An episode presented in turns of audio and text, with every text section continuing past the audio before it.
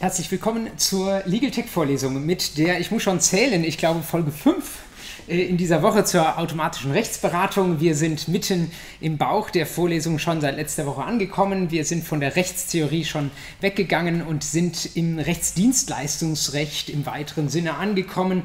Ähm, heute spricht man ja nicht mehr von Rechtsanwaltsrecht, sondern Rechtsdienstleistungsrecht ist eher breit aufgestellt und ähm, behandelt rechtsberatende Berufe auch jenseits der Anwaltschaft.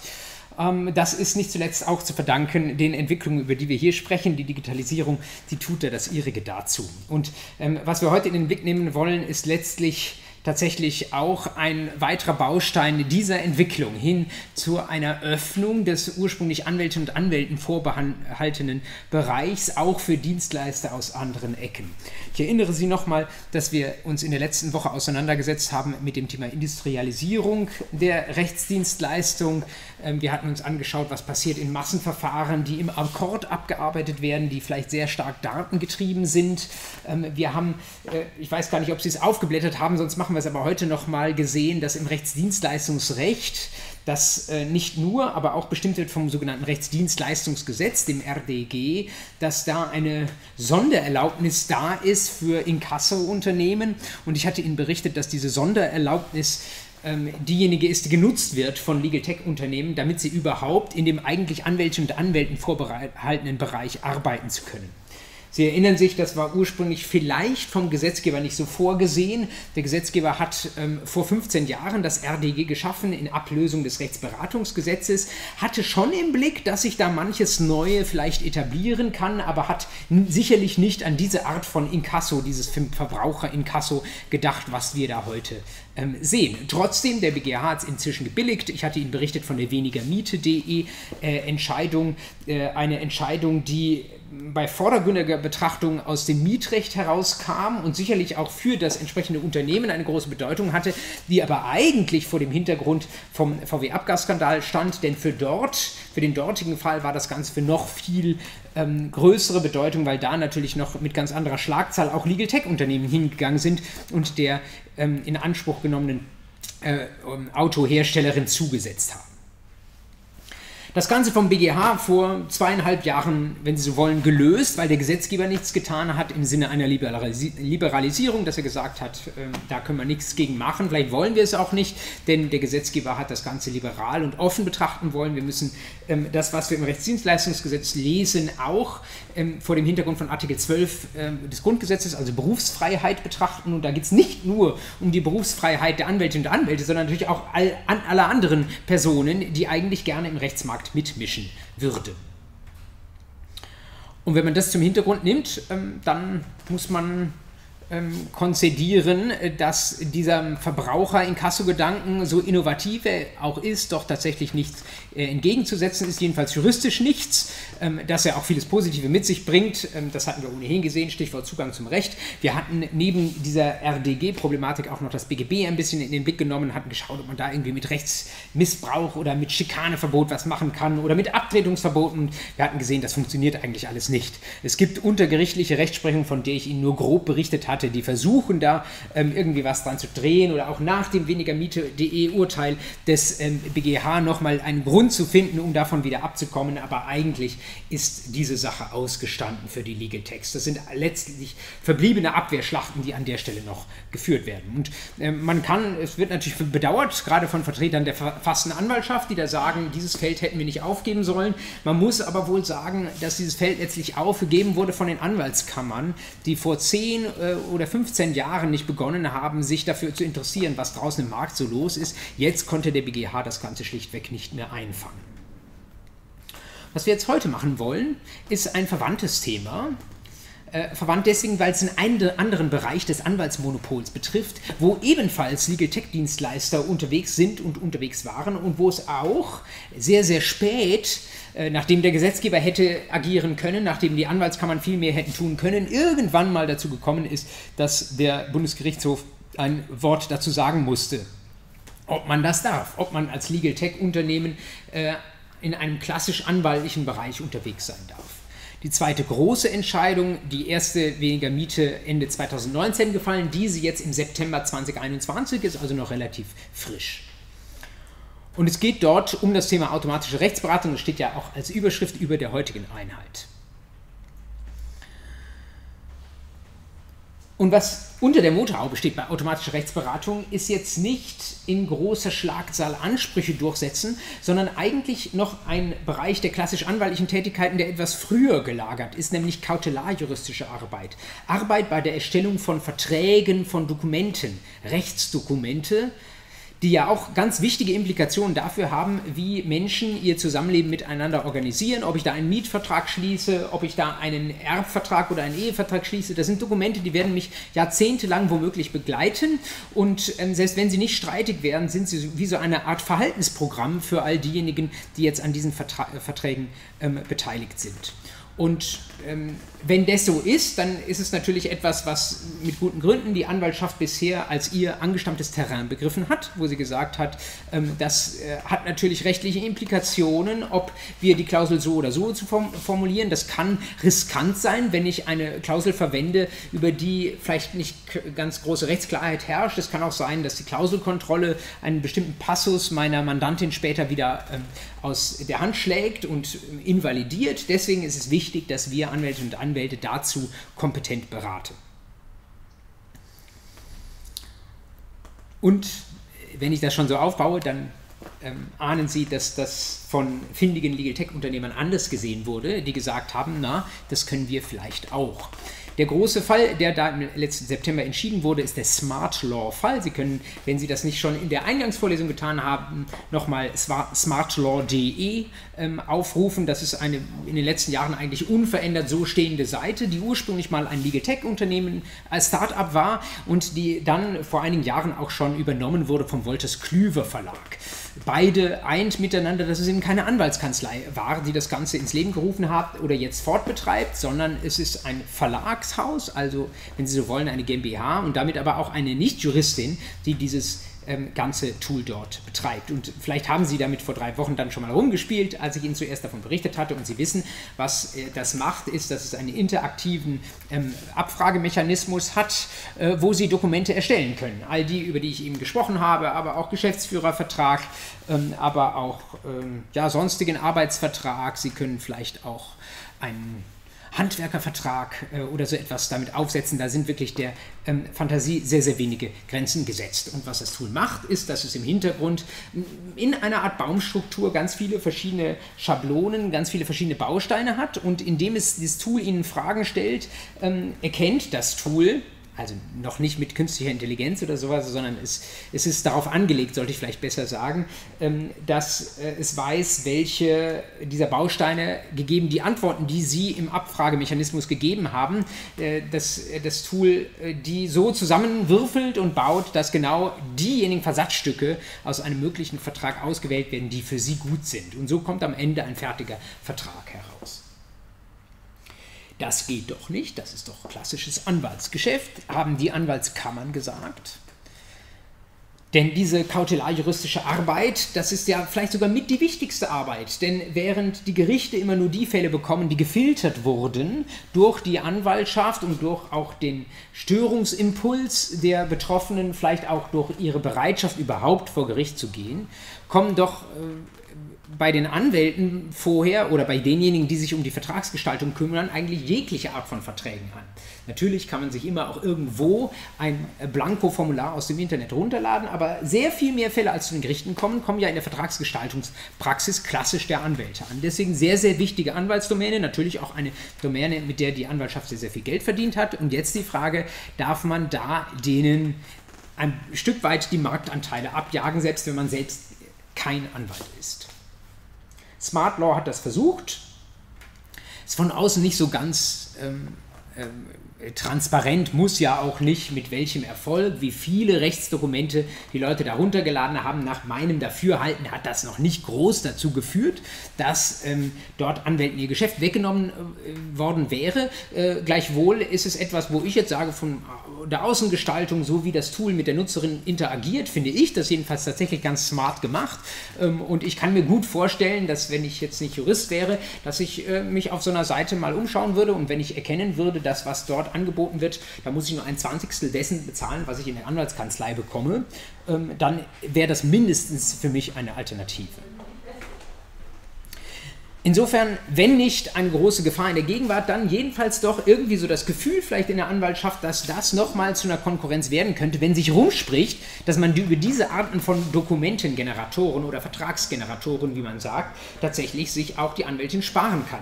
Wenn ich rechtsschutzversichert bin, nicht so das große Thema, aber viele sind dann denn auch nicht rechtsschutzversichert und dann ähm, ist schon die Frage, ob man dann nicht so eine etwas einfachere Lösung wählt.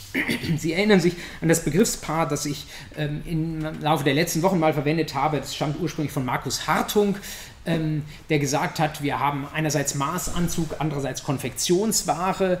Ähm, Konfektionsware ist das von der Stange, was äh, vielleicht nicht 100% passt, das aber viel, viel günstiger ist. Und wenn wir die Leute fragen, ob sie lieber den teuren Maßanzug aus Anwaltshand haben wollen oder die Konfektionsware, werden sich sehr, sehr viele Leute, sobald ihnen diese Wahl überhaupt bewusst ist, und man muss vielleicht ergänzen, soweit sie nicht, soweit sie nicht rechtsschutzversichert sind, werden sich für die Konfektionsware entscheiden. Und vielleicht ist, wenn diese Entscheidung entsprechend aufgeklärt ähm, erfolgt, auch für uns nichts daran zu kritisieren, sondern das ist etwas, was vielleicht jeder ganz gut auch für sich entscheiden kann.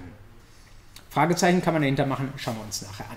Das ist der Hintergrund gewesen für diesen Bundesgerichtshof-Fall. Der Fall kam hoch vom Oberlandesgericht Köln ähm, und vorher vom Landgericht Köln, ähm, weil dort der Verlag saß, der beklagt wurde.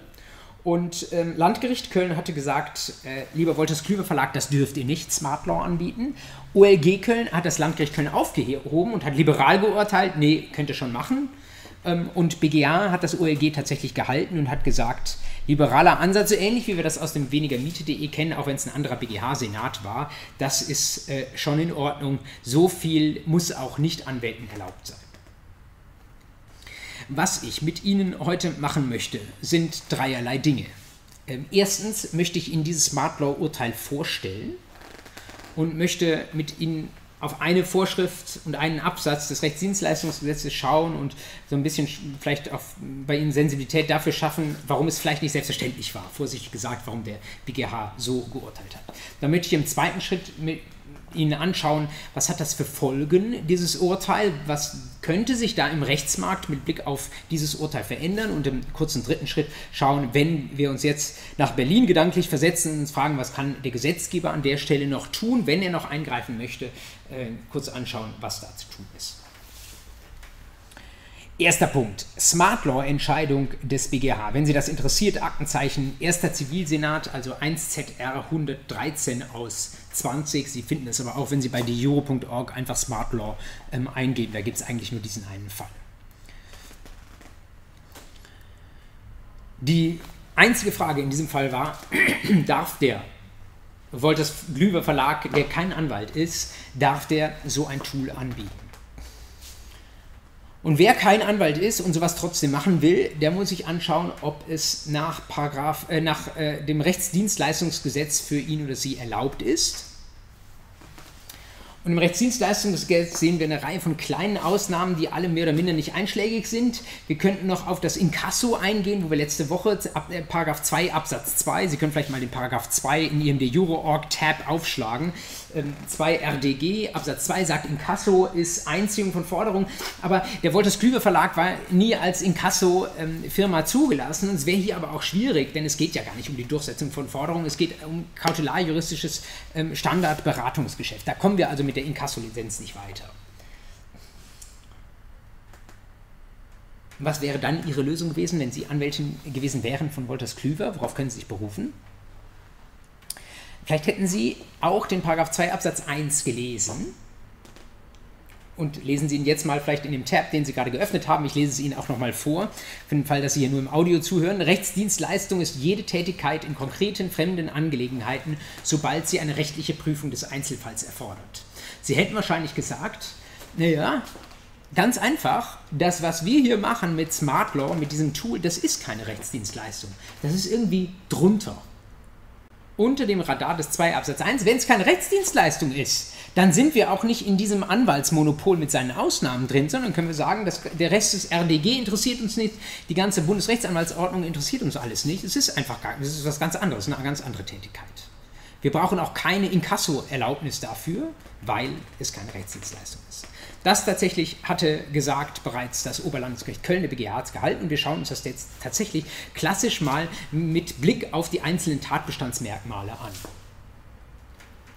Zunächst einmal beginnen wir mit dem letzten Halbsatz des Paragraphen 2 Absatz 1 des Rechtsdienstleistungsgesetzes, der da sagt, wir brauchen eine Situation, die eine rechtliche Prüfung des Einzelfalls erfordert. Also irgendwie heißt das, Rechte sind betroffen, können betroffen sein, in dem Fall, dass ich mein Dokument erstellen lasse. Wenn Rechte betroffen sind, dann müssen wir das lieber rechtlich anschauen, bevor dann Fehler passiert. OLG Köln argumentiert, muss man sich auf der Zunge zergehen lassen, naja, das Tool Smart Law prüft ja gar keinen Einzelfall, deswegen kann es keine Rechtsdienstleistung sein.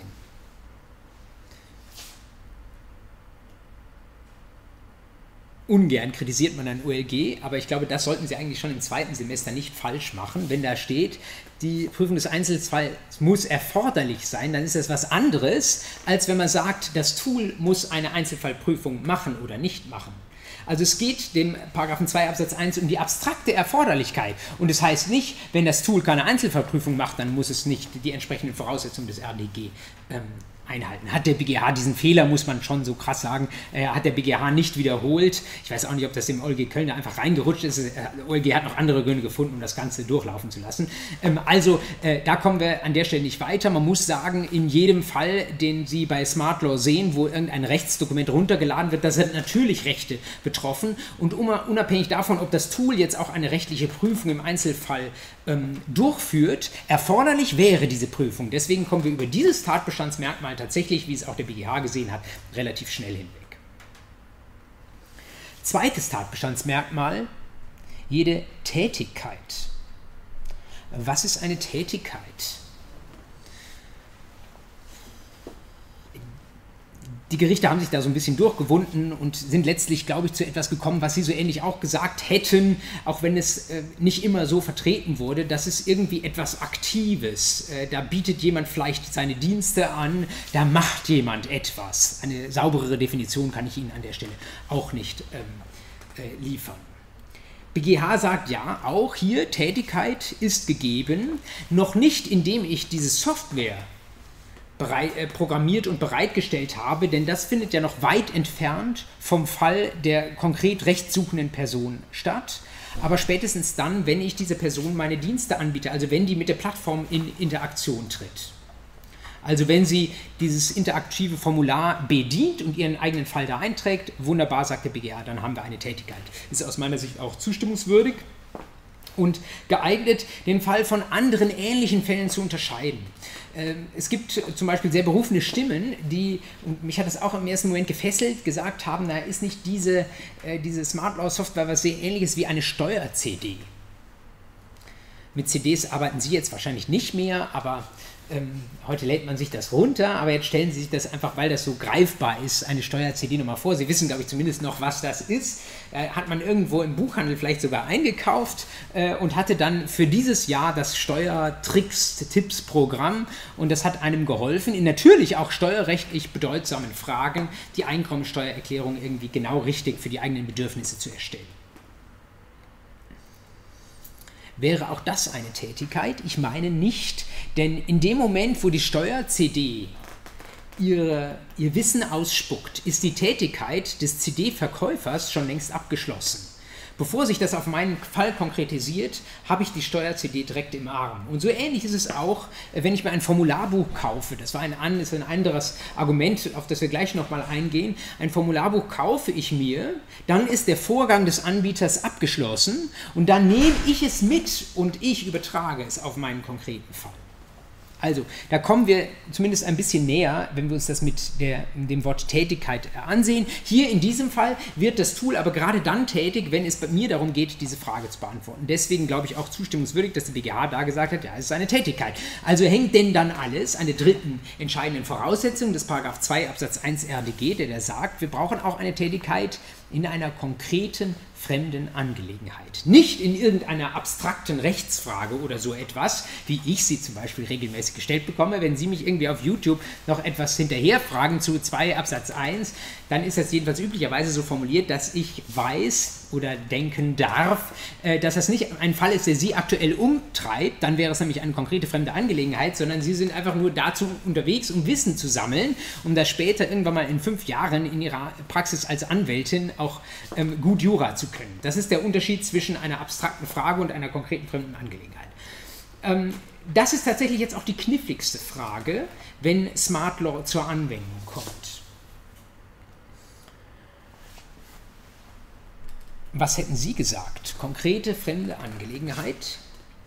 Immerhin setzt sich eine Nutzerin vor dieses Tool, will zum Beispiel die Formulierung für ihr Testament haben und kommt mit genau ihrem konkreten Fall im Kopf, setzt sich vor ihren Rechner und interagiert, interagiert mit diesem Fall im Kopf, mit diesem Formular und bekommt am Ende ein fertiges Textdokument, zugegebenermaßen aus Bausteinen zusammengesetzt für ihren Fall und das wendet sie dann auf ihren konkreten Fall an.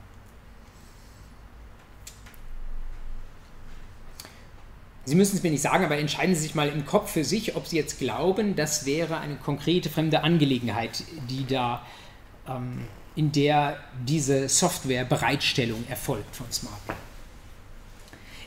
Sie ahnen, so wie ich das eingeleitet habe, dass ich der Auffassung bin, ja, das ist eine konkrete fremde Angelegenheit.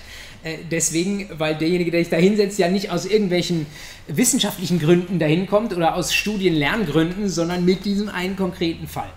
BGH ist anderer Auffassung und die BGH-Auffassung zählt natürlich viel. Ich lese Ihnen mal eine Passage aus dem Urteil vor. BGH sagt, die Generierung des Dokuments erfolgt nicht auf der Grundlage eines der Beklagten, also Smartlaw, von einer bestimmten Person unterbreiteten konkreten Sachverhalts. Nochmal, die Generierung des Dokuments erfolgt nicht auf der Grundlage eines unterbreiteten konkreten Sachverhalts. Man fragt sich ja, was denn? Aber lesen wir weiter. Das hierzu verwendete Computerprogramm ist tatsächlich, sagt der BGH, nicht auf einen individuellen realen Fall zugeschnitten, sondern es ist, Klammer auf, ich ergänze, wie ein Formularbuch, ähm, es erfasst allgemeine Sachverhalte mit üblicherweise auftretenden Fragen, zu denen die Beklagte, also Smart Law, Antworten in Form von standardisierten Vertragsklauseln und Textbausteinen entwickelt hat. Dabei mag sie die Programmierung der Software darauf ausgerichtet haben, durch ein umfangreiches und detailliertes Frage-Antwort-System möglichst alle typischen und in der Praxis häufig vorkommenden Fallkonstellationen vorwegzunehmen. Das ändert aber nichts daran, sagt der BGH, dass es sich bei der Vielzahl möglicher Kombinationen von Textbausteinen letztlich um Lösungen für fiktive Einzelfälle eines unbestimmten Personenkreises handelt. Wow. Auf diesen Gedanken muss man auch erstmal kommen, finde ich. Ich finde das irgendwie smart argumentiert. Wir haben, sagt der BGH, vielleicht den Anschein, dass das irgendwie, wenn man grob draufschaut, dass das etwas ist, was der Nutzerin bei ihrem Fall weiterhilft. Aber eigentlich ist es doch etwas, was genau wie ein Formularbuch nur eine Ansammlung von Einzelfällen ist. Und dann ist es die Nutzerin, die den Vergleich macht und sich anschaut, ja, ist es jetzt, wenn ich das irgendwie eingebe, das wird wohl etwas sein, was so ungefähr für meinen Fall passt. Das ist bemerkenswert, ähm, weil, wie ich finde, dass man erstmal mit der Kundenerwartung in Übereinstimmung bringen muss. Jemand von Ihnen hat ähm, nach, im Nachgang der letzten Einheit eine Frage gestellt, ähm, die ich an dieser Stelle aufgreifen möchte, nämlich ähm, ob das nicht alles auch eine Verbraucherschutzfrage ist, wie wir unter anderem jetzt dieses Rechtsdienstleistungsgesetz anwenden. In der letzten Woche war das mit dem Verbraucherschutz, glaube ich, noch äh, haben wir das ja ein Stück weit andersrum gespielt. Da hat das Legal Tech auf Seiten der Verbraucher gespielt. Da kann man auch sagen, ja, ein schlechter Forderungsdurchsetzer ist nicht im Sinne der Verbraucher, weil er womöglich eine schwierige Rechtsfrage, aus der man eigentlich was rausholen könnte, nicht vor die Gerichte bringt. Ähm, hier ist es noch sichtbarer, dass wir beim Verbraucherschutzthema sind, äh, denn es könnte ja sein, wenn wir jetzt dem Legal Tech Dienstleister, in diesem Fall dem Wolters Klüver Verlag, freie Hand geben, äh, dass dann Verbraucher schlechte Klauseln bekommen, um es mal sehr, sehr ähm, salopp zu sagen. Und tatsächlich, das Rechtsdienstleistungsgesetz ist, das ist völlig unbestritten, ein Verbraucherschutzgesetz. Es geht also auch darum, dass die Nutzerinnen und Nutzer mit ihrer Erwartung dessen, was sie bekommen, da nicht irgendwie auf eine falsche Fährte äh, äh, gelenkt werden können. Und das finde ich ähm, tatsächlich ein bisschen das, was man kritisieren kann an der BGH-Entscheidung. Ähm, jedenfalls dann, wenn man sich überlegt, was glauben denn Leute, die sich vor dieses Tool for Smart Law davor setzen? Glauben die tatsächlich, dass sie noch eine eigene Transferleistung erbringen müssen, in der Weise, ähm, dass ähm, sie nur so eine Ungefährklausel bekommen und sie dann selbst doch auf äh, eigenes Risiko den Rest der Wegstrecke gehen? Das OLG äh, Köln, das ja wie der BGH entschieden hatte, war genau dieser Meinung. Ähm, ich zitiere auch nochmal aus dem OLG Köln-Urteil, dass der streitgegenständliche Dokumentengenerator nach einem relativ einfachen Frage-Antwort-Schema vorgehende Wortbausteine miteinander kombiniert und das Ergebnis von der Qualität der Bausteine und der logischen Verknüpfungen und der Richtigkeit, Sinnhaftigkeit und Stimmigkeit der Auswahlentscheidung abhängt, ist bei der Anwendung des Programms für den Nutzer, sagt das OLG ähm, Köln, ohne weiteres erkennbar. Ich bin mir nicht so sicher, ob Verbraucherinnen und Verbraucher wissen, wie kompliziert das ist, was wir studieren. Ob die nicht vielleicht tatsächlich denken, dass auch eine sehr schematisch angelegte Lösung eigentlich rechtssicher ist. Wenn das nämlich so wäre, dass sie das tatsächlich glauben, dann müsste ein Verbrauch konsequentes Verbraucherschutzgesetz ja eigentlich hingehen und müsste sie vor dieser Fehlannahme schützen. Und für mich so ein bisschen das Hammerargument ist dann das, das natürlich auch ein bisschen ins Werberecht reingeht, dass Sie noch heute auf der smartlaw-Seite.de, das ist jetzt das letzte Zitat für heute, einen Satz finden, der da lautet, individuell und passgenau, Doppelpunkt, durch intelligente Technologie auf Ihre Bedürfnisse zugeschnitten. Also Smart Law nochmal, ich mache keine Smart Law-Kritik in der Weise, dass ich das Tool kritisiere. Ich finde das wunderbar, schön gemacht und sicherlich auch von dem, was es anbieten kann, gegeben das, was man automatisch machen kann, finde ich das ein hervorragendes Werkzeug. Ähm, nur, ähm, ich bin ein bisschen skeptisch, ob das zu unserem Rechtsdienstleistungsrecht äh, passt. Also wenn es da heißt, es ist durch intelligente Technologie auf die Bedürfnisse der Kundinnen und Kunden zugeschnitten, dann heißt das für mich, es wird eigentlich gerade die Erwartung geschürt, dass es kein Formularbuch 2.0 ist, sondern dass es wirklich genau das ist, was man auch bei der Anwältin, dem Anwalt erwarten kann, nur eine deutliche Spur günstiger.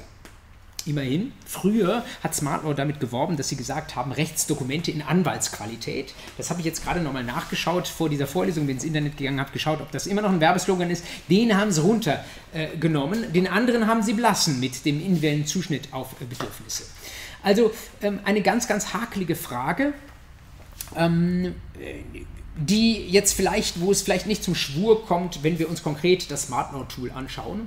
Denn ähm, ich möchte auf der anderen Seite auch keine Werbung für SmartLaw machen, aber ich glaube, das ist ein seriöser Anbieter und das ist ein sehr, sehr sorgfältig programmiertes Tool.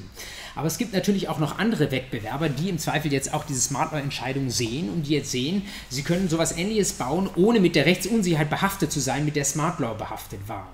Und wenn wir uns jetzt mal vorstellen, wie wäre es eigentlich, wenn wir ein schlechtes Smart Law hätten, dann wäre es wahrscheinlich der Anspruch des Rechtsdienstleistungsgesetzes, auch vor einem schlechten Smart Law zu schützen.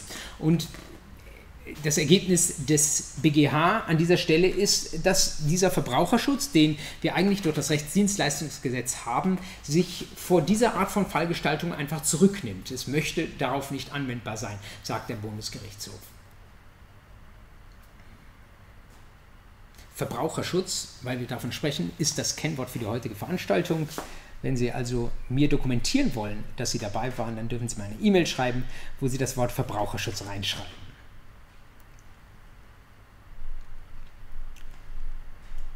So viel zu dem, was der BGH an der Stelle gesagt hat. Was ist die Folge dieser Rechtsprechung? Das Urteil kommt aus dem September 2021, ist also gut ein halbes Jahr alt. Ähm, und es ist, ich bin ja auch so ein bisschen in dieser Legal Tech Bubble drin ähm, und folge vielen Menschen auf sozialen Medien. Ähm, da war ich früher so ein bisschen in der Mindermeinung, äh, als ich gesagt habe, also ich finde, es passt bei allem Wohlwollen, das ich gegenüber Legal Tech im Allgemeinen wie auch gegenüber Smart Law im Besonderen habe, finde ich, es passt eigentlich nicht zu unserem Rechtsdienstleistungsrecht. Ähm, da wurde das jetzt äh, relativ frenetisch gefeiert. Also erneut BGH nach weniger Miete zum zweiten Mal entscheidet für ähm, Legal Tech, das heißt diese modernen Möglichkeiten der Rechtsfindung und Rechtsdurchsetzung, die gerade auch Verbraucherinnen und Verbrauchern nützen, ähm, die erhalten weiteren Aufwind. Das ist ja auch so gemeint gewesen, das finde ich auch gar nicht schlecht. Ähm, ich habe auch immerhin, auch wenn ich äh, fand, dass das nicht äh, zum RDG passt, fand ich das RDG an dieser Stelle eigentlich auch ein Stück weit antiquiert. Ähm, ja, ähm, kann man so und so äh, sehen. Ich glaube, insgesamt kann man mit diesem Urteil sagen, stehen die Zeichen für weitere Zweifelsfragen in diesem gesamten Legal Tech-Bereich eigentlich noch deutlicher als nach weniger Miete auf immer weitere Liberalisierung. Was hat das für Folgen? Ist jetzt mein zweiter von den eingangs angekündigten zwei Schritten. Ähm, das eine, was ich ein bisschen kritisch sehe, ist, dass ich finde, es sind sehr, sehr weitreichende Entscheidungen, die wir da sehen. Und ich fände es besser, und vielleicht fände es sogar der BGH auch besser, der sich bei diesen Urteilen natürlich auch nicht leicht getan hat, wenn das Entscheidungen wären, die der Gesetzgeber trifft. Eigentlich war schon seit vielen Jahren im Markt klar, dass es diese Unternehmen gibt, die ein bisschen die Grenzen des Anwaltsmonopols austesten. Und ähm, eigentlich äh, habe ich auch schon in mehreren Aufsätzen gelesen, den Wunsch, dass der Gesetzgeber da einfach nochmal überprüft, wie hält es mit dem Anwaltsmonopol, wo sind Durchlässigkeiten, wo sind Grenzen, ähm, wo dürfen andere in diesem Rechtsdienstleistungsmarkt tätig werden und wo auch. Der Gesetzgeber ist nun natürlich nicht so schnell und wenn es an das Ende einer Legislatur geht, dann gibt es auch andere Sachen, die irgendwie wichtig sind. Äh, deswegen gab es dann im letzten Jahr irgendwie nochmal schnell das Legal Tech Gesetz. Das hat aber, wie wir letzte Woche ja schon gesehen haben, eigentlich auch nichts so groß geändert. Äh, was nach wie vor aussteht, ist ein größerer Wurf, der auch die ähm, vielfach angemahnte Kohärenz zwischen diesen ganzen verschiedenen Formen von Rechtsdienstleistern schafft. Ja, aber wenn der Gesetzgeber nichts sagt, dann bleibt natürlich dem BGH auch nichts anderes als freizugeben im Lichte von Artikel 12. Also, das heißt, bleibt nichts anderes. Er könnte auch anders, ich finde gerade hier bei Smart hätte das anders machen können, aber ich kann verstehen, dass man dann, ähm, wenn es ans Auslegen eines Gesetzes geht, äh, sich schwer tut, auch beim Bundesgerichtshof einer bereits etablierten Branche so einen Knüppel zwischen die Beine zu legen. Zumal der BGH ja nicht, anders als der Gesetzgeber, kann der BGH nicht sagen, okay, ich nehme das zum Anlass, um das Rechtsdienstleistungsrecht in der einen oder anderen Seite nochmal zu reformieren und ich sage euch, liebe Smart Laws dieser Welt, ihr, dürft, ihr seid ein bisschen zu weit gegangen, aber es gibt den und den anderen Bereich, in dem könnt ihr tätig werden. Ein BGH kann an der Stelle immer nur Hop oder Top sagen. Das sind natürlich sehr, sehr eng gebundene Wege, auf denen man sich entscheiden kann. Also Liberalisierung als generelle äh, Zeichen der Zeit, wenn man so möchte, mit Blick auf das, was die Legal Texter unternehmen. Das scheint mir auch von dem her pragmatisch zu sein, als die Vergangenheit zeigt. Nicht nur der Gesetzgeber ist einfach etwas langsam dabei, diesen aktuellen Entwicklungen mit den aktuellen Entwicklungen Schritt zu halten, sondern scheint mir auch deswegen pragmatisch zu sein, weil wir sehen, äh, ja, das alte Berufsrecht, das da ja war und das man hier schon auch ohne Gesetzesänderung hätte vertreten können, das wurde von den Anwaltskammern eben nie ernstzunehmend durchgesetzt. Dieses Smart Law-Verfahren, das kam viel zu spät und es war auch nur eins, während wahrscheinlich hunderte andere Fälle von den Anwaltskammern nicht verfolgt wurden. Das war einfach äh, schon ein zu zerrissenes Bild, da konnte man nicht mehr so viel machen. Das Zweite ist aber auch, dass diese Innovation, die wir bei Smart Law sehen, ähm, wenn die nicht von anderen Akteuren aus dem zweifelsfrei zulässigen ähm, Bereich angeboten wären, dann, werden, dann bricht es sich erfahrungsgemäß dann doch irgendwie Bahn. Will sagen, ähm, äh, Smart Law als solches ist nicht im letzten oder vorletzten Jahr entstanden, ich habe es gar nicht rückverfolgt, ist aber wahrscheinlich schon ungefähr zehn Jahre alt. Zehn Jahre, in denen auch jemand aus der Anwaltschaft mal hätte hingehen können und sagen können, hey, was machen die da bei Smart Law?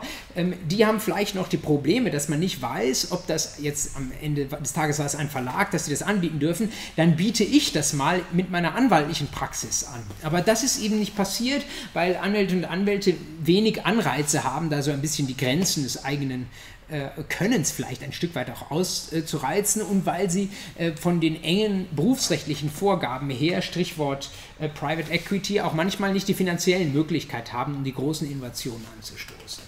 Das bedeutet, diese, wenn man so möchte, disruptiven, ganz neuen Sachen, die kommen eigentlich häufig jedenfalls von außerhalb der Anwaltschaft und so auch bei Smart Law. Und ob sie dann zulässig sind oder nicht, das wird viele Jahre, spä viele Jahre später durch, vor den Gerichten ausgefochten und dann können die Gerichte dann nicht mehr äh, so gut Einhalt gebieten. Von der Folgenseite, glaube ich aber, ist das eigentlich noch ein bisschen zu kurz gesprungen. Legal Tech, offene BGH-Rechtsprechung, Liberalisierung ist das eine, aber man kann es, glaube ich, schon noch ein Stück weit konkreter machen. Denn was der BGH ja hier gemacht hat, und das kann man an dem Paragraphen 2 Absatz 1 des Rechtsdienstleistungsgesetzes sehr, sehr gut sehen, ist, dass er eigentlich alles, was automatische Rechtsberatung ist oder was diese Art von, naja, interaktiver Schnellcheck oder Schnellformular oder Schnelldokumentenerstellung ist, die man irgendwo auf einer Webseite machen kann, selbst wenn man Geld dafür zahlt. Bei SmartLaw wird ja durchaus am Ende pro Dokument mal 80 oder 120 Euro aufgerufen. All das hat der BGH aus dem Rechtsdienstleistungsbegriff völlig ausgenommen. Das heißt, da gilt jetzt gar kein Rechtsdienstleistungsrecht mehr. Da kann man machen, was man will. Jetzt kann man mal seine eigene Fantasie anstrengen und sich fragen, wer könnte Interesse daran haben, in diesen Rechtsdienstleistungsmarkt reinzugehen. Ähm, irgendwo las ich neulich, dass vielleicht, wenn ich ein, wenn ich Makler bin, dass ich dann zum Beispiel einfach zur Akquise von Kunden auf meiner Seite so eine Art ähm, baurechtlichen Check ähm, oder vertragsrechtlichen Check irgendwie einbauen kann. Da könnte ich zum Beispiel als besonderes Feature, das mich vielleicht auch von äh, Konkurrenten abhebt, auch vielleicht sogar eine Art Kaufvertragsgenerator machen. Ähm, Sie könnten also ich überlege jetzt live und habe mir nicht ähm, 50 Beispiele dafür aufgeschrieben, äh, wo Sie irgendwas machen könnten, aber stellen Sie sich vor, Sie sind irgendwo im Patentrecht unterwegs. Da gibt es auch irgendwelche Anmeldungen, Dokum Rechtsdokumente, die äh, in diesem Bereich erstellt werden müssen. Sie könnten versuchen, Kundinnen und Kunden dadurch anzulocken, dass sie jedenfalls im ersten Zugriff mal so Dokumente auf ihrer Seite äh, bereitstellen und ihnen die Möglichkeit geben, ähm, diese Dokumente jedenfalls im ersten Schritt zumal selbst zu erstellen oder die erste Hälfte davon zu erstellen. Dann sind sie in ihrem Akquisekanal drin. Sie können aber natürlich auch jetzt sämtliche andere Arten von Ansprüchen im Internet aufgreifen. Sie sehen das heute schon, wenn Sie ähm, äh, in Online-Medien unterwegs sind. Da wird da äh, für bestimmte Arten von Massenansprüchen, Dieselskandal, aber auch andere Sachen wird da oder Versicherungsrecht wird da sehr, sehr viel Werbung gemacht, damit Sie draufklicken. Das sind alles äh, Verlinkungen, für die natürlich Geld gezahlt wird, die aber letztlich zu Mandaten führen sollen. An all diesen Stellen, wo Sie äh, letztlich ähm, im Internet äh, Verbraucherinnen und Verbraucher zu Mandaten hinführen, weil diese Mandate den Dienstleistern Geld bringen, können sie in Zukunft äh, hingehen und können zusätzlich so eine Art Schnellcheck dahinter bauen. Das dürfen durften bisher vor allen Dingen Anwaltskanzleien, die haben auch davon Gebrauch gemacht, dass sie gesagt haben, liebe Kundinnen und Kunden, die ihr womöglich einen Rückzahlungsanspruch gegen eure Bank habt, die ihr eine Möglichkeit habt, im Abgasskandal irgendwie gegen eure Herstellerin äh, tätig zu werden oder die ihr vielleicht ein Datenschutzrecht verstoßt oder sowas habt, prüft mal auf unserer Seite und dann hinterlasst uns eure Daten, dann haben wir schon mal so eine erste Anamnese des Falles ähm, und dann seid ihr schon mal so halb bei uns irgendwie im Kundenbuch, im Mandantenbuch. Das konnten bisher zweifelsfrei Anwälte und Anwälte machen. Zukünftig kann das jeder machen, sei er Anwalt oder nicht. Und ich glaube, da dürfte sich eine Tür öffnen von Leuten, die Anwälten Mandate zuliefern. Wir haben uns das bisher nicht ganz genau äh, angeschaut, weil ich sie nicht mit der Bundesrechtsanwaltsordnung behelligen wollte, aber da gibt es in 49b Absatz 3 eine Vorschrift, die da sagt, eigentlich darf man, man darf Anwältinnen und Anwälten Mandate zuliefern, so viel man möchte, aber man darf sich dafür nicht einen Prozentsatz bezahlen lassen. Man darf keine Provision dafür nehmen. Denn ihren unternehmerischen Gewinn, das, was sie abrechnen, sollen Anwälte mit niemandem anders teilen. Das ist auch bisher schon eine Regel, die nicht wirklich durchgesetzt wird. Die Anwaltskammern sind da auch leider, aus ihrer eigenen Sicht, leider, muss man fast schon sagen, ähm, nicht wirklich hinterher. Äh, das bedeutet so halbtotes Recht auf dieses Recht wird jetzt noch mehr Druck drauf kommen, weil viele Rechtsdienstleister dann sagen können, ja, wir ähm, locken die Kunden nicht nur an mit einer Anzeige, hey, setz mal hier das und das deiner Verbraucherschutzrechte durch, sondern wir können die Kunden auch noch ein bisschen mit so Light Legal Knowledge anfüttern und können ihnen jetzt auch äh, in so einer kleinen Abfrage so mal anschauen, was sind denn so die äh, wesentlichen Rahmenpunkte deines Falles. Dann habe ich den Fall als nicht juristischer Dienstleister voll aufgearbeitet und dann verkaufe ich diesen Fall an eine Anwaltskanzlei und lasse man von dieser Anwaltskanzlei, sei es berufsrechtlich zulässig oder nicht, einen ganz gehörigen Prozent, Prozentsatz des Wertes dieses Mandats für die Kanzlei lasse ich mir als, äh, als Vermittlungsprovision ausgehen. Im Moment noch nicht zulässig, aber die, die Tatsache, dass das sehr, sehr einfach äh, oder noch einfacher wird mit dem BGH-Urteil, die wird, glaube ich, dieses Provisionsverbot äh, in noch kürzerer Zeit fallen lassen, als das bisher schon zu erwarten ist. Und dann gibt es noch einen weiteren Punkt, äh, den ich spannend finde, einen weiteren Bereich, und das ist derjenige der Rechtsschutzversicherer. Ich mag das im Laufe der letzten Woche auch schon mal erwähnt haben. Ähm, jetzt ist der Punkt gekommen, um das noch mal ein bisschen besser zu erklären. Rechtsschutzversicherer äh, sind in Deutschland so verbreitet wahrscheinlich wie nirgends sonst auf der Welt. Und die Aufgabe, wenn Sie wollen, der Rechtsschutzversicherer ist die, Sie bekommen jeden Monat oder jedes Jahr ein bestimmtes Geld gezahlt und dafür, wenn es denn mal einen Streitfall gibt, dann finanzieren die den. Vielleicht gibt es einen Selbstbehalt, aber sie sind jedenfalls diejenigen, ähm, die äh, den Prozess finanzieren müssen und wenn das erforderlich ist, dann müssen sie ihn auch finanzieren über mehrere Instanzen, im Zweifel bis zum BGH. Das war viele Jahre lang ein sehr, sehr einträgliches Geschäft. Bis Legal Tech kam. Es ist auch jetzt noch, wie man hört, ein einträgliches Geschäft, aber es ist schwieriger geworden. Und zwar deswegen, weil die modernen Anwälte und Anwälte und Legal Tech Dienstleister natürlich als allererste Frage fragen, ja liebe Leute, seid ihr denn rechtsschutzversichert? Und wenn die Leute rechtsschutzversichert sind, dann wird natürlich der Fall unabhängig von der Erfolgsaussichtung so weit getrieben, wie man das nur irgend machen kann, einfach um diese Kuh-Rechtsschutzversicherung zu melken die Ökonominnen und Ökonomen sprechen von Moral Hazard, also moralisches Versagen. In dem Moment, wo ich weiß, dass ich gegen ein bestimmtes Risiko versichert bin, ähm, weide ich das in dem Moment, wo sich das Risiko realisieren kann, auch gerne aus. Also ich nähere mich von mir selbst aus der gefahrgeneigten Tätigkeit oder ich äh, lache mir den Streitfall an, weil ich weiß, am Ende des Tages muss nicht ich dafür zahlen, sondern alle Risiken werden durch die Versicherung übernommen. Und im Dieselskandal sieht man, ähm, wie das ausgeweitet wurde. Das war, soweit ich sehe, der größte äh, insgesamt für die deutsche Rechtsversicherungsbranche mit Zahlungen verbundene Fall, äh, mit weiß ich nicht wie vielen Milliarden, die da an Rechtsschutzkosten finanzieren müssten. Und das hat die nicht ins Wanken gebracht, aber es hat sie schon ganz, ganz gehörig belastet. Und man darf erwarten, dass äh, all diejenigen, die jetzt schon mitgemischt haben in dem Abgasskandal, dass sie in der Zukunft noch geschickter und gerissener werden, ähm, darin äh, die Rechtsschutzversicherungen auszuweiten. Das geht schon so weit, äh, dass man etwas jetzt beginnt, was man vor fünf oder zehn Jahren, was noch eigentlich als nicht schicklich galt, nämlich, dass die Versichererinnen Regress gehen bei Anwälten, die völlig ohne Erfolgsaussichten Klagen erhoben haben eigentlich sollen Rechtsschutzversicherer und Anwälte ein gutes Verhältnis zueinander äh, haben, weil beide irgendwie auch ein Stück weit voneinander abhängig sind. Aber manche Anwälte und Anwälte haben es ein Stück weit übertrieben und jetzt überlegen die Versicherer, ob sie da nicht auch in Regress gehen können. Das ist so eine eigene Art von Klagewelle, die sich an der Stelle anbahnt.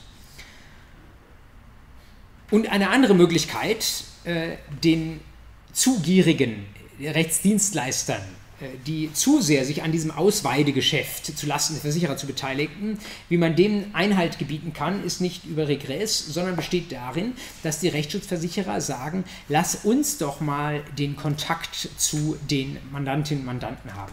Wir wollen die Konfliktlotsen sein. Wir wollen die erste Anlaufstelle, wir als Versicherer sein, zu den Leuten mit ihren Problemen und wir wollen ihnen sagen, wo es lang geht, was für sie gut ist und was für sie nicht gut. Das wollten die Versicherer schon immer. Und der Gesetzgeber hat immer gesagt, und zuletzt bei Erlass des Rechtsdienstleistungsgesetzes, nein, das dürft ihr nicht. Und wo Sie schon das RDG aufgeschlagen haben, können Sie mal in den Paragraphen 4 reinschauen, da steht der Grund drin, warum das die Rechtsschutzversicherer auch heute noch nicht dürfen, nämlich wegen Interessenkollision.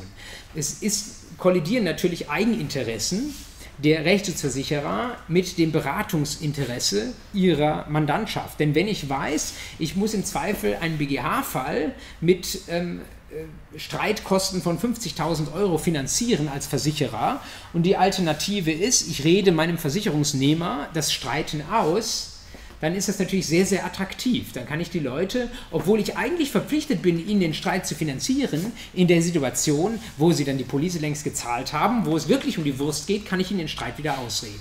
Das ist die Parade-Interessenkollision für Paragraph 4 RDG. Das ist der Grund, weswegen Rechtsschutzversicherer bis heute nicht selbst Rechtsberatung machen dürfen. Die Rechtsschutzversicherungen haben sich ein bisschen aus ihrer Situation herausgewunden, äh, in zweierlei Hinsicht. Sie haben einmal begonnen, Partneranwaltsnetzwerke zu gründen. Das sind Anwälte, Anwälte sollen ja eigentlich unabhängig sein, aber das sind Anwälte, die unterhalten eine stehende, Geschäfts-, ständige Geschäftsbeziehung zur Rechtsschutzversicherung. Die bekommen von der Rechtsschutzversicherung immer wieder Mandate und ähm, machen dafür einen gewissen Abschlag. Das bedeutet, wenn man böse spricht, kann man sagen, dass die Versicherer ein bisschen versuchen, sich Teile der Anwaltschaft gefügig zu machen. Die bekommen dann immer wieder die Mandate, die abzuarbeiten sind. gleichzeitig hat man ein bisschen unter die Kontrolle. Die werden nicht, diese, diese Partneranwälte, die werden nicht ohne Not in die zweite und dritte Instanz gehen, weil sie wissen, dass sie die Versicherung damit schaden, weil es sie Geld kostet und ähm, weil sie gleichzeitig aber auch wissen, sie könnten vielleicht in diesem Moment an der zweiten, dritten Instanz individuell verdienen, aber dann würden sie vielleicht irgendwann nicht mehr Partneranwalt sein. Also auch das ist etwas, was gegen die Verbraucher geht, aber was bisher auch von den Gerichten nicht sanktioniert wurde. Die andere äh, Möglichkeit, die sich ähm, Rechtsschutzversicherer im Laufe der letzten Jahre ausgedacht haben, heißt Telefonmediation. Das ist so eine Art Shuttle-Vermittlung zwischen zwei Streitparteien, die aus einem Callcenter von Anwälten heraus betrieben wird. Das ist ein bisschen ein shady Business, ähm, womit die, ähm, also man versucht auf dieser alternativen Streitbeilegungswelle zu reiten als Versicherung und zu sagen, hey, äh, Streitbeilegung ist eine gute Sache. Was faktisch natürlich passiert, ist, dass diese Telefonvermittler hingehen und die Erfolgserwartungen beider Parteien ein bisschen unter dem Missbrauch des Etiketts Mediation äh, zusammenzudampfen, damit eine gerichtliche Auseinandersetzung unwahrscheinlich wird. Auch das ist hochproblematisch berufsrechtlich, findet aber unter dem Radar der Anwaltskammern statt. Es gab eine einzige Anwaltskammer, glaube ich, die sich mal versucht hat, dagegen zu wehren, aber dann ist das Ganze im Sande verlaufen will sagen, das Problem der Rechtsschutzversicherung ist nach wie vor höchst drängend, nämlich wenn die anderen Akteure im Rechtsmarkt, gerade diese äh, digitalisierten Herrschaften, wenn die immer geschickter werden, mich als Versicherung auszunehmen, was mache ich dann, um meine Kosten kontrollieren zu können? Ich würde so gern diese Kunden beraten, aber ich kann nicht, weil der Paragraph 4 Rechtsdienstleistungsgesetz da ist. Und vielleicht haben Sie jetzt auch schon eins und eins zusammengezählt. Es gibt seit einem halben Jahr da eine Tür, die sich sehr unversehens geöffnet hat und der Smart Law Fall hat sie aufgestoßen. Und diese Tür lautet Paragraph 2 Absatz 1 mit deiner vom BGH eingezogenen Untergrenze. Denn wenn alles, was irgendwie formularmäßig passiert, Smart Law-mäßig, halbautomatisiert passiert, wenn all das keine Rechtsdienstleistung im Sinne des RDG ist, gilt dafür natürlich auch nicht das Tätigkeitsverbot aus 3 RDG und dann dürfen, ist auch die Interessenkollision im Sinne des 4 RDG her herzlich egal.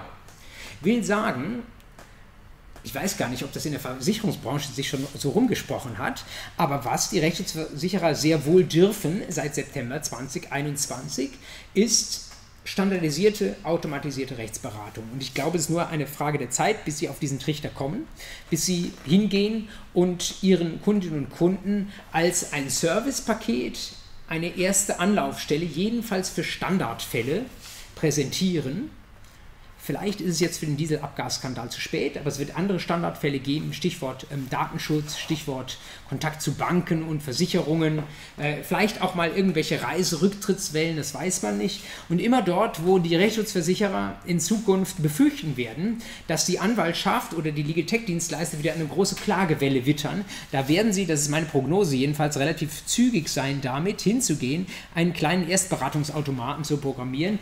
Und während bisher der Paragraph RDG 4 RDG sie aufgehalten hat, das zu tun, tut er das inzwischen nicht mehr. ich habe das noch nirgendwo gelesen, vielleicht schreibe ich es mal irgendwo rein. Ähm, es scheint mir eine, schon eine kleine Umwälzung zu sein, weil die Rechtsschutzversicherer, glaube ich, damit nicht gerechnet haben, dass sie das auf einmal dürfen. Und ähm, jeder, der irgendwie im Marketing unterwegs ist, der weiß, dass der allererste Kontakt zum Kunden, das ist was unwahrscheinlich Wichtiges. Wer äh, den Kunden als Ersten mit dem Fall an Land zieht, der hat ein Stück weit die Hand auf Mandat. Der kann äh, ein Stück weit beeinflussen, wo geht dieses Mandat hin, ähm, mit welchem Sachverhalt, wie sieht der Sachverhalt aus, denn der Sachverhalt wird durch Fragen, die ich vielleicht automatisiert stelle, wird der vorstrukturiert und damit beeinflusse ich alle weiteren Geschicke dieses Falles. Wenn ich Zeit habe, schreibe ich mal einen Aufsatz dazu, zu welchen, oder was ich mir vorstellen kann, muss ich ja vorsichtig sagen, zu welchen Änderungen das führen könnte, wenn man es zu Ende treibt. Ja, wenn man das äh, jetzt einmal so hinnimmt, als das, was ich vielleicht vorsichtig gesagt andeuten könnte im Rechtsmarkt, wäre mein dritter von drei Schritten zu fragen, was kann denn eigentlich der Gesetzgeber tun? Theoretisch kann er natürlich das Smart Law-Urteil äh, zurückrufen. Äh, ich bin gar nicht sicher, ob er das will. Das ist natürlich auch immer eine Frage jetzt der politischen Richtung, die wir da gerade ähm, in Berlin einschlagen. Das sehe ich aber ehrlich gesagt nicht kommen. Und ich kann ja auch bei allen Verbraucherschutzgedanken ähm, gut verstehen, dass man sagt, es ist nicht nur Verbraucherschutz, die Rechtsberatung möglichst auf Anwälte zu beschränken und möglichst teuer zu machen, sondern es kann auch Verbraucherschutz sein, dass man, Verbrauch, äh, dass man Rechtsberatung möglichst zugänglich macht, selbst wenn das eine oder andere da mal nicht ganz so richtig ist, wie man das vielleicht, muss man auch nur sagen, bei einer rein menschlichen Anwaltsberatung hätte. Also was würden wir als Gesetzgeber tun, wenn wir da was zu sagen hätten? Ähm, ich glaube, worüber man nachdenken muss, das liegt ja auch dem ganzen Anwaltsmonopol, wie wir es bisher kennen, zugrunde, ist ein gewisses Verständnis zu entwickeln von beruflicher Qualifikation der Menschen, die an solchen Rechtsberatungsangeboten mitwirken. Das ist bisher eigentlich relativ eindimensional, nämlich bitte zwei juristische Staatsexamina und dann darf man in diesem Geschäft mitmischen. Wir haben aber letzte Woche schon gesehen, es ist ein Stück weit aufgebrochen worden durch diese Inkasso-Erlaubnis, weil wir bei Inkasso-Unternehmen nur eine kleine also es ist noch nicht mal ein kleines Staatsexamen, sondern es ist eine behördliche Sachkundeprüfung, die wir nach dem Paragraph 10 folgende des Rechtsdienstleistungsgesetzes brauchen. Ähm, da ist es schon ein bisschen aufgebrochen. Jetzt würden natürlich die Woltes Klüvers dieser Welt sagen, wir brauchen eigentlich erstmal gar nichts. Es muss noch nicht mal nach der gegenwärtigen Rechtslage bei der Gestaltung eines Vertragsgenerators ein Jurist oder eine Juristin mitgewirkt haben. Das kann völlig rechtsfern nach irgendwelchen Gutdünken von Programmierern und Programmierern aufgesetzt sein. Wenn Sie bei Smart Law wieder dahinter schauen, dann sehen Sie, die haben sich natürlich von ganz vielen Anwälten diese Tools schreiben lassen. Aber Sie können auch mal Dokumentengenerator online oder was irgendwas habe ich mir hier aufgeschrieben, was Sie mal googeln könnten.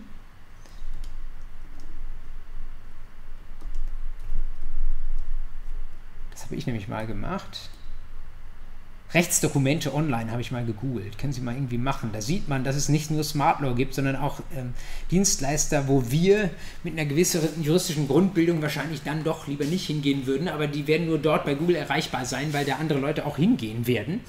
Ähm, äh, da könnte man als Gesetzgeber darüber nachdenken, zu sagen, naja gut, ähm, vielleicht müssen die Anbieter solcher automatischen Rechtsberatungstools, das müssen vielleicht keine Leute mit zwei Staatsexaminer sein, aber vielleicht wollen wir ein Gesetz machen, wo drin steht, dass ein solcher Mechanismus dann doch irgendwie zumindest ein juristisches Siegel ähm, trägt oder irgendwo juristisch zertifiziert sein muss und so weiter. Das sind alles unausgegorene Gedanken, aber man könnte darüber nachdenken, wie man irgendwie zumindest einen gewissen Grad an juristischer Qualifikation ähm, für so ein Tool sicherstellt.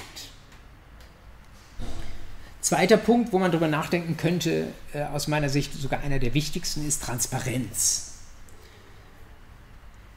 Ich finde, Transparenz ist generell so gegenüber Verbrauchern grundsätzlich eine gute Idee. Wir wissen alle, dass man es mit der Transparenz auch übertreiben kann, wenn Sie irgendwelche Informationsblätter von 20 Seiten mit irgendeinem äh, Vertrag zugesteckt bekommen, dann wissen wir alle, dass sich das niemand durchliest. Schon wir als Juristinnen und Juristen lesen das nicht durch, dann werden es die anderen erst recht nicht durchlesen. Aber eine relativ einfach gehaltene Information scheint mir gerade im Rechtswesen, das sich immer weiter ausdifferenziert, dort sinnvoll zu sein wo wir neuartige Angebote haben, wo wir vielleicht auch empirisch gar nicht so genau wissen, was die Leute davon halten. Wir haben das zum Beispiel im ganzen Bereich der Streitbeilegung. Äh, da äh, gab es vor einigen Jahren eine deutliche Entwicklung und ähm, eine Ausbreitung nicht eines Gerichtsverfahrens, sondern eines Schlichtungsverfahrens, eines Verbraucherschlichtungsverfahrens, das europaweit ausgerollt wurde.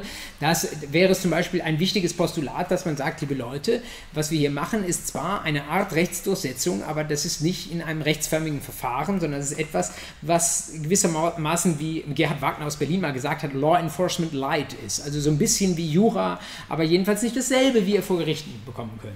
So ähnlich könnte man sagen, ähm, wenn wir hier äh, so einen äh, bestimmten Bereich von unterhalb der Rechtsdienstleistungsschwelle zulassen, dann sollte man zumindest den Leuten mitteilen, was das denn hier ist, ähm, welche Qualifikationen vielleicht auch die Leute haben, die ein solches Tool bereitstellen und was sie gleichzeitig aber auch nicht erwarten können. Einen kleinen Ansatz in diese Richtung gibt es schon, wenn Sie ohnehin auf, äh, auf äh, die Jure unterwegs sind. Dann können Sie mal in den 13b des Rechtsdienstleistungsgesetzes reinschauen. 13b Absatz 2 sagt, ähm, wenn Inkassodienstleister Verbraucher ablehnen, dann müssen sie, das ist eine ganz junge Vorschrift, die ist erst ein halbes Jahr, ein Dreivierteljahr alt, dann müssen sie äh, diesen Verbrauchern sagen, ähm, warum sie das ablehnen, ja, ob sie diese Art von Fall nicht machen, ob die Erfolgswahrscheinlichkeit zu gering ist, ob sie ihnen das irgendwie zu heikel ist, zu komplex ist, äh, ob das andere besser machen, ich weiß es nicht, oder ob sie gerade ein BGH ver verloren haben, was auch immer. Sie müssen auch einen Hinweis geben, inwieweit diese Prüfung menschlich war oder ganz oder teilweise automatisiert. Das ist, äh, wie ich finde, ein kleiner Weg in diese Richtung Transparenz. Es ist allerdings eine Transparenz, die tatsächlich komischerweise, muss man sagen, nur in Kassodienstleistern vorgeschrieben wird. Ähm, auch da fragt man sich, warum nicht gleich ein großes Rechtsdienstleistungsrecht, das nicht nur für die Inkassodienstleister in der Mitte gilt, sondern auch für äh, die Anwältinnen und Anwälte, die vielleicht auch mal Fälle ablehnen und gleichzeitig aber vielleicht auch für diejenigen unterhalb der Rechtsdienstleistungsschwelle nach Smart Law, also diejenigen, die per Vertragsgenerator, was auch immer, vielleicht sagen, das oder das, äh, da können wir dir irgendwie keine rechtssichere Antwort geben. Und nicht nur bei der Fallablehnung könnte so eine Information erfolgen, sondern äh, auch dann, wenn ein Ergebnis äh, rausgegeben wird. Äh, einfach nur, ähm, ich glaube, ich habe Ihnen das in der ersten Einheit demonstriert bei dem, was war das, der Impressumscheck einer Kölner Kanzlei, wo dann irgendein Disclaimer drunter steht, das hier ist eine vorläufige Prüfung mit Hilfe eines Algorithmus. Ähm, muss nicht der Wahrheit entsprechen, ist einfach mal so eine Art Schnellcheck. Ähm, wir halten das vielleicht für selbstverständlich. Der BGH, wie wir gesehen haben, hält es auch für selbstverständlich, dass jeder, der mit so einem Tool spricht, ja wohl dann wissen dürfte, äh, dass das Tool immer nur ein oberflächliches Tool ist. Ich meine aber, dass es nicht so selbstverständlich ist. Es wird andere Menschen geben, für die das nicht so ganz klar ist, dass äh, eine algorithmisch erzeugte Lösung für ihren Fall nicht unbedingt passt. Und das gilt, wenn es nicht in der Gegenwart gilt, erst recht in der Zukunft.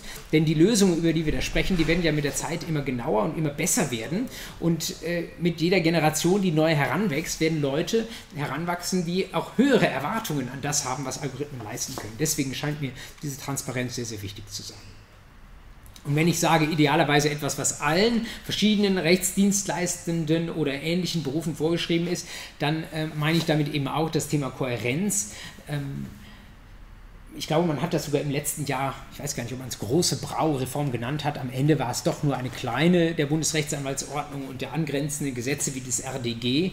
Ähm, ich glaube, was man eigentlich mal machen müsste, wäre ein ganz neues, großes RDG, was letztlich die Brau in sich aufnimmt, was äh, vielleicht auch eine ganze Vielzahl von rechtsberatenden Berufen mit einem AT und dann mit jeweiligen besonderen Teilen ein Stück weit reguliert und wo wir dann einen, einen ja, ausdifferenzierten Gesamtmarkt sehen, der aber auch zur Gänze erfasst wird. Die ungute Folge aus dem Smart Law-Urteil des BGH ist, dass eben jetzt dieser Teil der automatischen Rechtsberatung auf einmal überhaupt nicht mehr erfasst wird.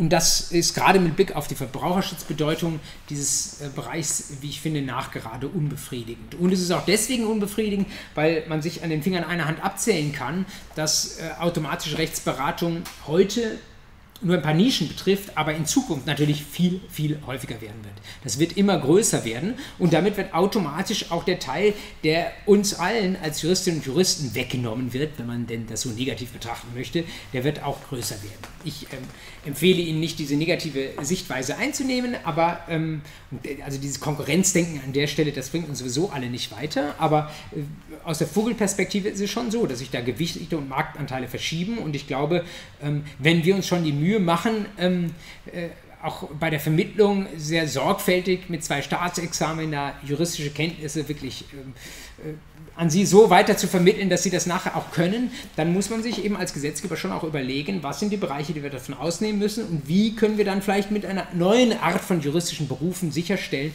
dass auch dort, wo es erforderlich ist, juristische Expertise reinkommt.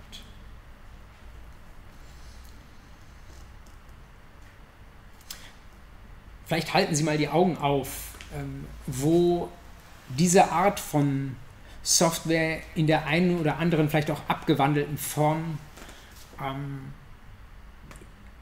sich bestaunen lässt, wo sie manchmal vielleicht auch in der Rechtsprechung Eingang findet. Das sind nicht immer nur diese verbraucheraffinen Bereiche, sind teilweise auch ganz andere Bereiche, wo Sie merken, auf einmal, da hat jemand mit dem Automaten gearbeitet und es passt nur so ungefähr. Ähm, es gibt zum Beispiel bereits mehrere Urteile, wo Anwälte also da sind wir ganz im traditionellen Bereich mit einer Software gearbeitet haben und Schriftsätze äh, mit so einer Art von Software, also mit einer Bausteinsoftware erstellt haben und äh, wo das am Ende nicht mehr so wirklich gepasst haben. Ein, der erste Fall war, glaube ich, einer des Oberlandesgerichts Naumburg, das dann irgendwann mal gesagt hat, also diese Berufung, die verwerfen wir als unzulässig, weil die ersichtlich nicht mehr auf diesen konkreten Fall, der da hier eigentlich ähm, der eigentlich angegriffen war, äh, oder das Urteil, wo die Berufungsbegründung nicht auf dieses Urteil eingegangen ist, sondern wo äh, die Berufungsbegründung einfach nur aus irgendeinem Automaten kam mit irgendwelchen Textbausteinen aus so ähnlichen Fällen. Ähm, da werden wir immer mehr Interaktion oder Schnittmengen sehen zwischen äh, Bausteinprodukten einerseits und klassischer anwaltlicher Arbeit andererseits. Nicht immer nur in Konkurrenz, sondern manchmal auch in Überlagerung, häufig auch in Form eines äh, ja, von, von Neuland, wo sich Anwälte und Anwälte auch erst langsam vortasten und vielleicht das eine oder andere auch mal experimentieren, was da in Naumburg halt dann in die Hose gegangen ist, ähm, aber wo man auch, wo auch das Prozessrecht erstmal einen Umgang damit finden muss, ähm, wie äh, man reagiert äh, darauf, dass nicht mehr äh, Anwältin oder Anwalt leibhaftig einem gegenübersteht, sondern man mit dem Ergebnis eines Automaten ähm, befasst ist. Es mag, ich glaube, die sich jetzt im Raum vor mir sitzen, sind alle Studierende, aber es mag da draußen jetzt unter den Zuhörern und Zuhörern welche geben, die vielleicht sogar schon äh, mit ihrer Doktorarbeit sich tragen ähm, oder da vielleicht gerade nach einem Thema suchen. Dieser ganze Bereich äh, Software in Anwaltshand, äh, Software als Anwaltskonkurrent, Software, die machen will, was früher eine Anwältin gemacht hat. Da gibt es einzelne erste Doktorarbeiten dazu. Da ist noch eine Fülle von Themen völlig unbehandelt und ähm, da können Sie sich darauf stürzen. Es ist äh, wirklich nur eine Frage der Zeit, bis das Thema immer größer wird. Ähm, und ähm, ja, Sie haben herausgehört, ich finde, davor braucht man keine Angst haben, sondern man kann das eigentlich voller Neugier betrachten. Ähm, wenn Sie mal die Gelegenheit haben, auf irgendeiner juristischen Veranstaltung, irgendwie Juristentag oder Anwaltstag oder sowas unterwegs zu sein, manchmal, äh, ich habe auch schon mal eine Exkursion gemacht mit der Studierendengruppe zum Anwaltstag hin. Wenn das bei Ihnen an der Uni jemand macht, dann äh, fahren Sie da mal mit. Da sehen Sie nämlich viele juristische Verlage, äh, die ausstellen, aber Sie sehen zunehmend auch Tech-Startups, die ihre Lösungen entwickeln. Da können Sie sich einfach tatsächlich mal vorstellen lassen, was da ähm, im Moment so möglich ist. Und ähm, wenn Sie das dann mit dem verschalten, wo Sie vielleicht vielleicht schon in den Blick nehmen, dass Sie das später in Ihrer Praxis machen wollen, dann äh, glaube ich, dann kommen Sie in die Richtung einer Verzahnung zwischen äh, einer digitalen Unterstützung, deswegen, was auch wir in unserer juristischen Arbeit tun und ähm, dem, äh, was wir klassisch gemacht haben. Und das ist ähm, ein Gebiet, was ich, wie ich finde, viel spannender ist als das, was wir vor 20 Jahren gemacht haben. Ähm, und Sie werden es erleben. Heute ist ein sonniger und sommerlicher Tag. Morgen wird es wieder kühler. Ich wollte Sie heute nicht mit vollen 90 Minuten beschatten, äh, beschallen, ähm, sondern schaue jetzt mal ganz fragend in den Stream und den Chat herein, welche Fragen Sie noch haben oder auch hier in den Raum hinein und würde Ihnen wenn da jetzt noch was kommt, natürlich diese Frage auch beantworten oder das Thema nochmal aufnehmen. Ansonsten würde ich Ihnen zurufen, wie wir ab der nächsten Woche weitermachen. Wir sind tatsächlich jetzt in der Dramaturgie unserer Vorlesung dann auch schon an dem Punkt angeschaut, wo, angekommen, wo wir nicht nur Rechtstheorie hinter uns lassen können, sondern ein Stück weit auch eben diesen Rechtsdienstleistungsmarkt ähm, hinter uns lassen können. Äh, das tue ich auch deswegen, weil das zum Gutteil einfach ein Bereich für das Rechtsreferendariat ist, wo ich schon dankbar bin, dass sich überhaupt dafür interessieren. Aber das ist eigentlich etwas sehr, sehr praxisaffines, was sie erst später betrifft. Und da möchte ich es jetzt nicht fünf Wochen äh, damit behelligen. Was wir dann ab der nächsten Woche machen werden, äh, es hört sich erst sehr, sehr ähm, abstrakt an, ist Prozessrecht, allerdings zunächst im weiteren Sinne. Ähm, wir werden schon auch äh, zum Zivilprozess kommen, ähm, weil das ein Thema ist, das habe ich ganz am Anfang, wie diese Vorlesung zum ersten Mal aufgelegt wurde, habe ich das nur in ein, zwei Terminen abgehandelt, aber da ist inzwischen sehr, sehr viel passiert in den letzten Jahren. Es sieht so aus, als ob wir...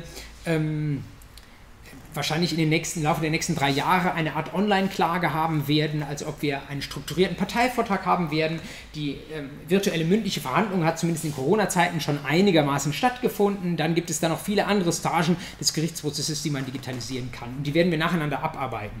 Ich schätze so, ich habe es schon geplant, jetzt gerade nicht mehr im Kopf, dass wir ungefähr vier, fünf Wochen mit diesen einzelnen Phasen des Zivilprozesses ähm, zubringen werden. Und ich kann Sie beruhigen, da müssen Sie nicht eine komplette ZBO-Vorlesung vorher gehört haben, sondern das ist etwas, was man auch gut von außen begreifen kann, was manchmal auch Verzahnungen hat in Richtung des Verfassungsrechts oder Verzahnungen hat in Richtung zu rechtstheoretischen Überlegungen, die wir längst angestellt haben. Das ist also ähm, Soft and Easy ZPO, wenn Sie so wollen. Aber bevor wir dort ankommen in der ZPO, habe ich in zwei Wochen, nämlich diese Woche und dann Pfingstmontag ist frei, die Woche drauf, mit Ihnen noch was anderes vor.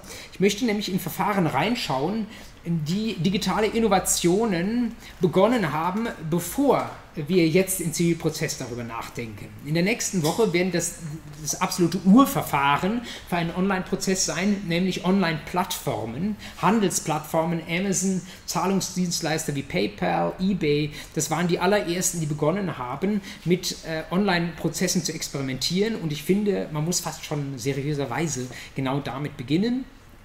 Und in der übernächsten Woche werden wir dann in den Bereich der Streitbeilegung reinschauen, also Schlichtungsstellen, sowas und uns anschauen, wie die vor einigen Jahren begonnen haben, das zu rezipieren, was sie von den Online-Plattformen gele äh, gelernt haben.